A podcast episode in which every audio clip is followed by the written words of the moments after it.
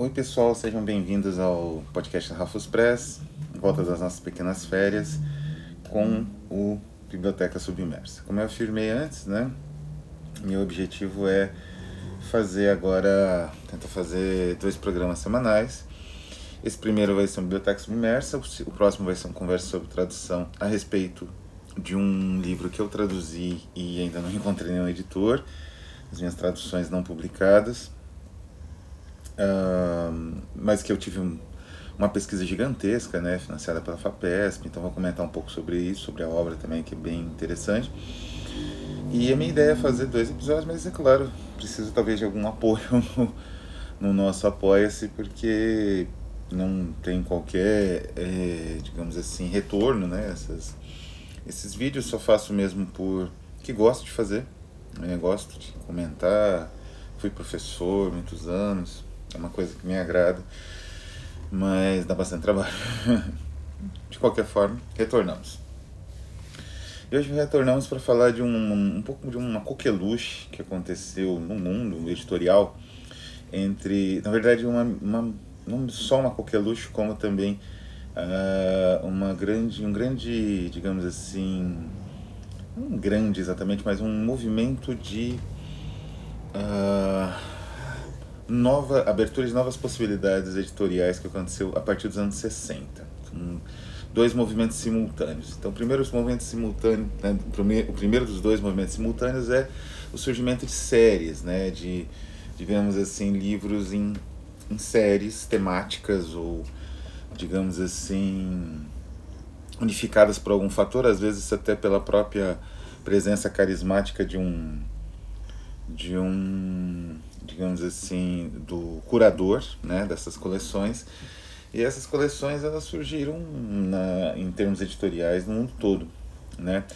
Na Espanha é bastante curioso porque essas edições elas surgiram coincidentemente, digamos assim, na Espanha e Portugal, com o fim dos regimes autoritários de, digamos assim, herança fascista, né? que existiam nesses países, que é o salazarismo e o o franquismo. Né? Conforme esses regimes apodreciam ao longo dos anos 60 e 70, é, novas possibilidades, novas propostas editoriais surgiam e isso foi fulminante, né? tanto em Portugal quanto na Espanha. Tem muitos estudos sobre isso. Tem um site excelente uh, de um pesquisador editorial português a respeito, por exemplo, dessa efervescência em Portugal não é? é? às vezes marcada por lançamentos de livros que sofriam muito com a censura, livros antigos, né, Marquês de Sade, etc. Então isso marcou muito a produção editorial em Espanha e Portugal. E eu vou falar bastante de séries de livros desses dois países, especialmente da Espanha, que tem algumas das séries mais instigantes e, e, e, e realmente ricas, né, uh, dos anos 60, 70 e 80 eu vou falar de uma espanhola aqui hoje, que não é bem espanhola, ela é multinacional, mas vamos por partes, com calma. Eu falei que existia um, também um movimento de expansão das possibilidades editoriais nos anos 60, 70, e isso é fato. Especialmente na França, novas publicações, é, que contavam também com novas tecnologias tipográficas e de reprodução, digamos assim, de uh, de impressão, né, novas tecnologias de impressão, impulsionaram novamente, uh, digamos assim, o universo editorial que é impulsionado sazonalmente, né? Às vezes por movimentos culturais, como foi a Private Press no início do século, vou falar um pouco disso mais num outro Biblioteca Submersa. Às vezes por uh, alguma revolução técnica específica, não é? Como foi também no início do século o caso da publica das publicações uh, periódicas, né? especialmente jornais, tiveram um incremento espetacular né? nas três primeiras décadas, e isso resultou, por exemplo, no surgimento de tiras em quadrinhos e do próprio mercado de quadrinhos num primeiro momento. Né? Pois bem, é, nos anos 60, editoras francesas como a Lorsfeld ou a FMR, que é italiana, elas é, priorizaram, priorizavam né, uma espécie de redescoberta da literatura contemporânea, muitas vezes quase arqueológica, e com uma curadoria editorial espetacular. Né? A FMR, que é a Franco Maria Arite, falei dela algumas vezes, vou falar várias ainda, é uma editora incrível. Ela existe ainda, de certa forma, publica mais revistas, o editor faleceu faz algum tempo. Era, digamos assim, fruto de um, de um do Franco Maria Arite, que era um italiano riquíssimo, né? que montou uma editora, bibliófilo, né? o grande prazer dele, e essa editora contou, aí sim, como eu disse, com uma curadoria espetacular, até mesmo do ponto de vista do trabalho editorial do, do digamos assim, do editor mesmo, responsável e tal, que por muitos anos foi Alberto Mangel. Então eles publicaram de tudo, né? E tem, tinha uma riqueza incrível. Então se o editor era um Mangel, né? Os curadores das séries, das coleções ou dos livros individuais eram pessoas como o Cortázar, o Borges, o Calvino, né, que também cuidavam dos paratextos. Então a FMR tem uma marca de qualidade assim extraordinária. E isso fazia com que os livros que não eram bem limitados, né? Eles eram não eram também numerados. Eles eram, digamos assim, a tiragem era em torno de 2 mil, 4 mil exemplares, mas eram tiragens pequenas, então eram livros que se esgotavam rápido e hoje esses, as coleções desses livros hoje, né, essa, as coleções que foram lançadas nos anos 70, né, nos anos 80, final dos anos 60 também, da FMR, como é conhecida a editora, hoje elas chegam à cifra estratosférica, né, quer dizer, é uma coleção completa dos signos do homem, né, que era uma série de livros de arte incrível né, deles, é, em torno aí de 700 euros, mil euros nos leilões da vida, a série completa, né?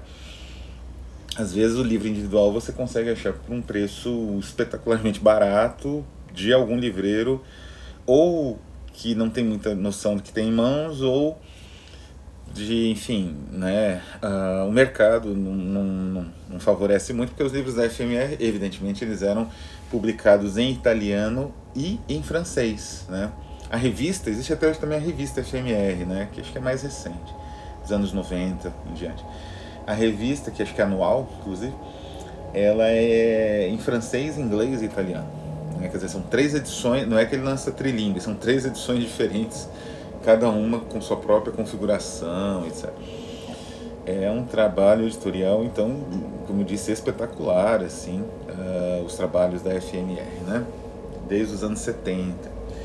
E a série, eles no, em 77 eles lançaram uma série chamada La Bibliothèque de Babel. Eu tenho um exemplar, que seria o exemplar número 2 ou 3, agora não sei. Aqui diz que é o número 9, que é justamente da primeira série, que é justamente Le Diable Amoureux, do Casou. E em francês, essa é a minha edição, não em italiano, 1978 essa é a primeira série, né? Esse livro que eu tenho aqui é da primeira série da FMR do Biblioteca de Babel, que teve 12, 12 livros, tem alguns aqui comentados, né? O Cardeal Napelos, do Gustav Meyrink, O Olho de Apolo, do Chesterton, O Diabo, é, o Diabo Amoroso III, Casou, A Prêmio de Fogo, do Macken, As Mortes Concêntricas de Jack London, Histórias Agradáveis, do Blois, o Espelho que Foge, Giovanni Papini, e Os Amigos dos Amigos, do Henry James. É, o livro, ele evidentemente não está no seu melhor estado, né? É, ele parece, aparentemente foi molhado, alguma coisa assim. Mesmo assim, e, e, assim, a capa, ele é totalmente de papel, né? A capa e o interior ele não tem capa dura, é uma capa de papel, aliás, praticamente a mesma gramatura do interior, pouca diferença. E é o, digamos assim, aquele livro que exemplifica as ideias do nosso queridíssimo Camilo Prado, do Nefelibata, né, da editora Nefelibata, porque ele justamente, mesmo sendo de papel, ele é bem resistente, é uma gramatura alta, né, o livro não é, ele não é leve, e ele é, digamos assim, alongado, é, ele tem um formato curioso que eu gosto muito, que é um formato mais alongado. É muito gostoso de ler esse formato, você lê muito rápido. É? Eu sou um colecionador desses livros aqui, evidentemente. Eu só tenho um da FMR, mas eu vou falar que outras editoras compraram esse formato, né? Num processo muito interessante da FMR, né? Mas enfim, Essa edição então saiu, né? É, essa coleção inicial de 12 exemplares. Caríssimos hoje, né? Eu consegui por um preço até bastante em conta, porque o livro é em francês. E como eu falei então, ele, e assim, ele tem uma. Ele tem um design muito singular, porque ele tem essas molduras feitas num estilo de gravura um desenho central que eu não sei de quem é, uma espécie de colagem. É um desenho maravilhoso, todos eles têm, né? Seguindo mais ou menos o mesmo estilo. Sinceramente, eu não sei quem faz a capa, não consta aqui no livro. Não é? Ó, 4 mil exemplares. Ele, ah, desculpa, eles, eles são numerados, sim. O meu é o número 1805. São 4 mil exemplares numerados, um pouco grande, né? O papel é um Verger Fabriano e ele foi feito em caracteres Bodoni, né? uh, impresso na Itália. Então é uma delícia de ler esse livro, não é? Dá para perceber a qualidade do papel, mesmo antigo, ele não oxida, mesmo provavelmente tendo sido molhado, ele tem essa esse aspecto de livro que foi molhado secou, sei lá, de alguma forma, né? Ele é resistente, não perdeu a capa, é um livro incrível, né? Bom, Passado algum tempo, a edição continuou por outra editora, sempre com introduções do Borges, que é o grande curador, né? A lista de leitura do, do Borges tem de tudo, né? Aliás, na, na coleção Biblioteca de Babel, isso é muito legal porque ela não é específica, ela não é de um gênero, como algumas outras coleções, não é uh, ao longo do tempo, uh, que surgiram também na época, ela não é, ele não é específica, né? De, ou de um gênero. Tem Dostoiévski na Biblioteca de Babel, tem Pu Sung Ling, né? tem o William Beckford, Vatek, tem Chesterton, tem o Giovanni Papini, que eu já mencionei. A literatura fantástica predomina, mas não é única. Não é só literatura fantástica, né? Ah, tem as traduções é, do, das Mil Uma Noites, tanto do Galan quanto do Burton, que são edições eles incríveis, né? Desses, são, são livros assim bem volumosos, né, dentro ainda dessa mesma proposta Biblioteca de Babel. Mas como eu falei, eles, uma outra editora acabou continuando, né? Aí saiu, por exemplo, o, o que eu mencionei aqui, o Pu Sung Ling, né? Que é um, um escritor chinês muito interessante, muito instigante, né? Saiu dentro dessa coleção. E nos anos, se não me engano, no início dos anos 80, aconteceu um movimento muito interessante que foi o seguinte, a... é, início dos anos 80, assim, não tenho bem a data, mas eu acredito que seja 1988, né? O que, que aconteceu? A Franco Maria, 85, a Franco Maria Ricci vendeu, eu não sei se exatamente os direitos ou design dessa edição, para algumas outras editoras. Então a Ciruela, por exemplo, começou a lançar a Biblioteca de Babel com o mesmo design incrível aparentemente um papel parecido, embora adaptado, papel Torreon, né? Caracteres Bodoni, né? E seguindo mais ou menos a mesma, a mesma design, preservando o design da, da série original, só que em espanhol, né? Então saiu, acho que em Portugal também, não me lembro qual editora, talvez a Estampa, não tenho certeza. E saiu também na Argentina, muito interessante. Eu tenho algumas dessas, né? eu tenho, a Ciruela eu tenho quase todas, mas da Argentina eu tenho o Papini, que saiu pela Libre, Libreria La Ciudad, seguindo de novo, ah, né? Spoiler que foge. É, também limitado, também seguindo tudo igualzinho, não é? O 78, né? Seguindo igualzinho a FMR, só papel um pouco mais vagabundo tanto que a capa está mais detonada, mas é a edição argentina da Libreria Le Ciudad, Libreria Le Ciudad. Então é, eles licenciaram para outras editoras, né, que preservaram esse design que é espetacular, é, digamos assim, do ponto de vista do leitor, é um dos melhores designs que, que eu uh, encontrei até hoje. Ele vai ser seguido pela Monta Braxas na série uh, Les Editions de l'Oubli, ele vai ser seguido pela Zagava no, nos livros do uh, do iluminismo, né, do, do terror iluminista que eles fizeram lá do, do Louis Marvick.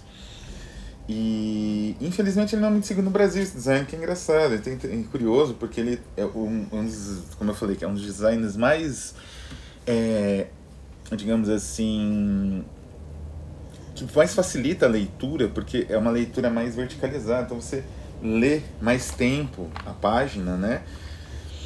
E ao mesmo tempo não cansa tanto quanto você lê um, um, um texto que ocupa um, um, espaço quadrangular, digamos assim, mais próximo do quadrado, né? mais, uh, mais extenso, mais longo, né? Aqui não, é aquele formato, digamos assim, que é o de leitura tem computador, né? Que você lê correndo o texto, né? Por, pelo fato do livro ser mais alongado. Isso facilita esse tipo de leitura e facilita a leitura de modo geral. É, como eu falei, um formato espetacular que eu não entendo, sinceramente, porque as editoras brasileiras não seguem mais, né? A Rafo segue. Inclusive, vamos ter em breve uma série nesse formato.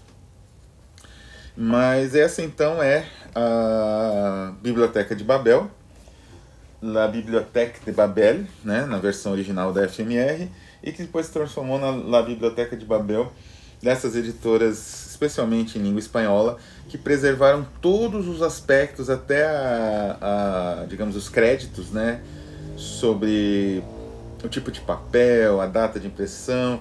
No caso da ciruela, não tem uh, a indicação de edição limitada, porque não é, né? Uh, no caso da La Ciudad tem o carimbinho, né?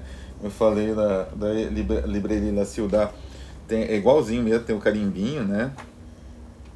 Primeira edição do Espelho que foi, Giovanni Papini, ao cuidado de Miguel Balesteros Acevedo. 4 mil exemplares numerados, terminou de imprimir 16 de fevereiro de, é, fevereiro de, desculpa, de janeiro de 1978 no Instituto Salesiano de Artes Gráficas, Buenos Aires, República Argentina tipos da família Bodoni. É, esse é, é, meio que uma marca registrada, né? Tem no, na versão original. E é um livro. É, eu, tenho, eu tenho quase todos dessa série, Biblioteca de Babel, porque a, além, claro, da, do design único criado pela Franco Maria Ride, a curadoria do Borges, como eu já mencionei, é espetacular. Né? Você tem uma visão vertiginosa da literatura fantástica é, especialmente do século XIX e XX, mas assim, de uma forma é, é, que, vamos dizer assim, se expande para outros universos e uma maneira de ler essa literatura fantástica também é muito complexa, muito interessante, né? Como eu falei, eles incluem Dostoiévski, né? Que a literatura fantástica do século XIX tem uma contribuição subterrânea dos russos, como Turgenev, Dostoiévski, Uh, que é espetacular, né? Eu tentei re, re, puxar isso na coletânea Contos de Assombro, não é? Tentando recuperar, resgatar essa tradição que, digamos assim, é mais submersa, né, para uma visão do realismo russo, né, daquelas grandes romances realistas de, de Tolstói ou mesmo Dostoiévski ou do próprio Turgenev mas eles tinham uma visão de fantástico muito interessante e curiosa, e mesmo quando eles lidavam com elementos fantásticos como o fantasma, o sonho, as visões de sonho e tal, era um tratamento único, né? Então o Borges reconhece isso, né? Então ele resgata várias tradições nessa coleção de uma forma pinçada, né? É uma lista de leitura, uma lista de leitura de um dos melhores leitores que já existiu, do Borges, né? Então vale muito a pena essa é uma obra de sebo, não é? As edições da FMR mesmo, elas são ainda mais difíceis de achar. Eu consegui achar num sebo brasileiro, a Loop Loop Livros, né? Mas são difíceis de achar. E eu recomendo a pesquisa. Pesquisar na internet, em sebos e tentar adquirir o máximo possível, porque são uma aula de, é, de, de tipografia, de construção e impressão de livros. Você não precisa de curso, basta folhear alguns desses exemplares.